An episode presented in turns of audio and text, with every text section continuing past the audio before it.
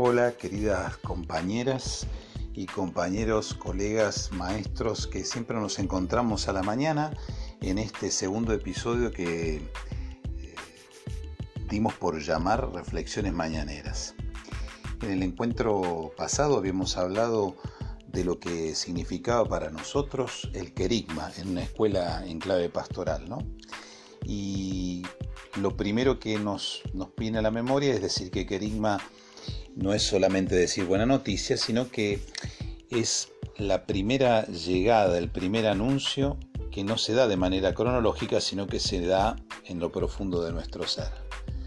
Sin embargo, vamos a ver que esto no es fácil. Me imagino que muchas de ustedes me dirán, hoy, hoy no es tan fácil. Por eso en, en este segundo bloque vamos a profundizar esto.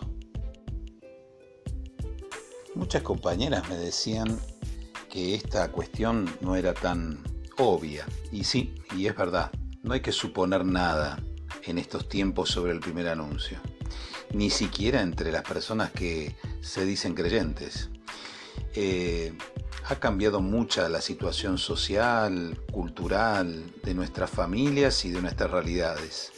Hace 40 o 50 años seguramente muchos de las personas que estamos aquí recibimos la fe por ese ambiente cultural, ese oxígeno que se respiraba en nuestra sociedad. Hoy esa atmósfera no existe.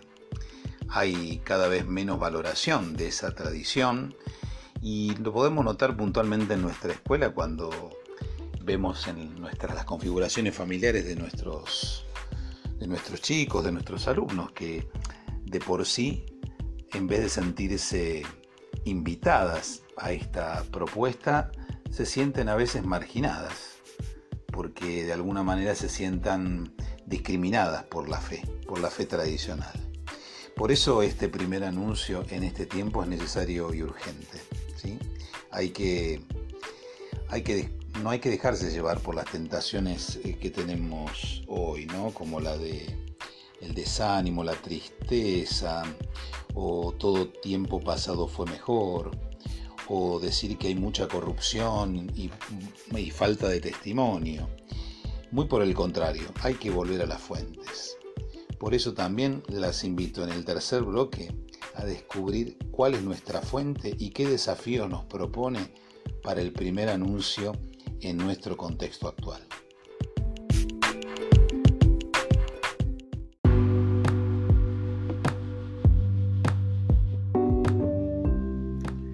Si vamos a, buscar un ejemplo de comunicación, nosotros los cristianos tenemos en primer lugar a la misma Trinidad.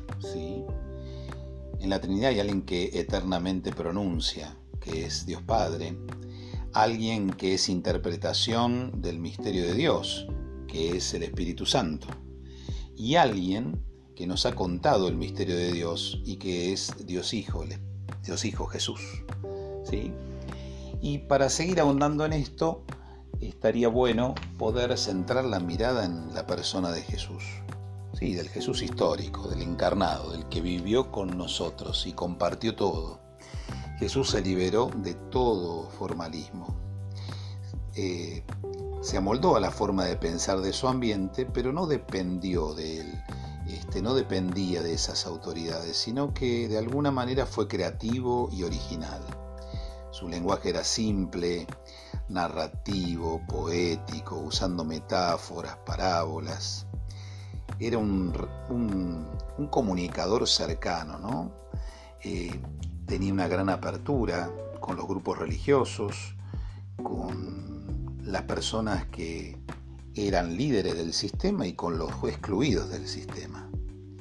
Supo escuchar, preguntar, repreguntar, ¿sí? Y en eso lo vemos en el Evangelio, en la parábola del buen samaritano, ¿no? Donde de alguna manera, en vez de confrontar, eh, lo hace de una manera muy inteligente y hace que las personas, en vez de tener que obedecer una orden se pusieran a pensar lo que estaban viviendo. Por eso, en este último bloquecito que vamos a, empezar en unos momentos, los invito a pensar cuáles serán las mediaciones que tenemos que cambiar a la luz de la Trinidad y a la luz de Jesús y de su práctica.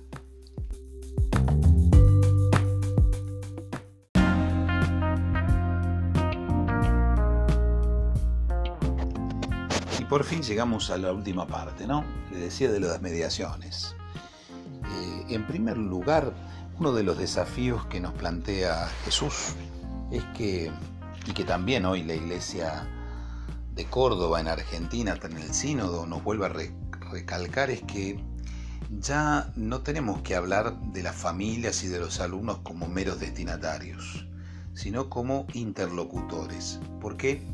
Porque justamente Dios se manifiesta en lo menos pensado, hasta en los no creyentes, en aquellas situaciones donde creemos que o suponemos que el Evangelio no está. Dios se manifiesta. Y por eso tenemos que aumentar nuestra fe en eso.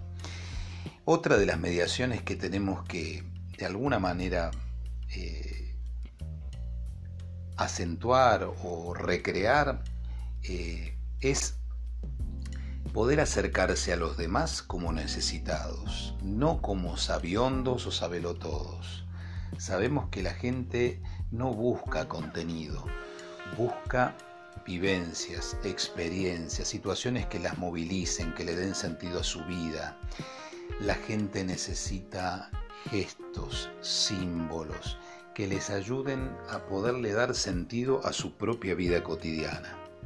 Por eso, en las actividades que vamos haciendo en la catequesis y también en lo pedagógico, qué importantes son aprender entre nosotros y con las familias gestos humanos, gestos como el cariño, el abrazo, la mirada, la escucha, cuestiones que también durante mucho tiempo supusimos y que hoy más que nunca anuncian que Dios nos ama y que está cerca. Nos vemos la próxima semana.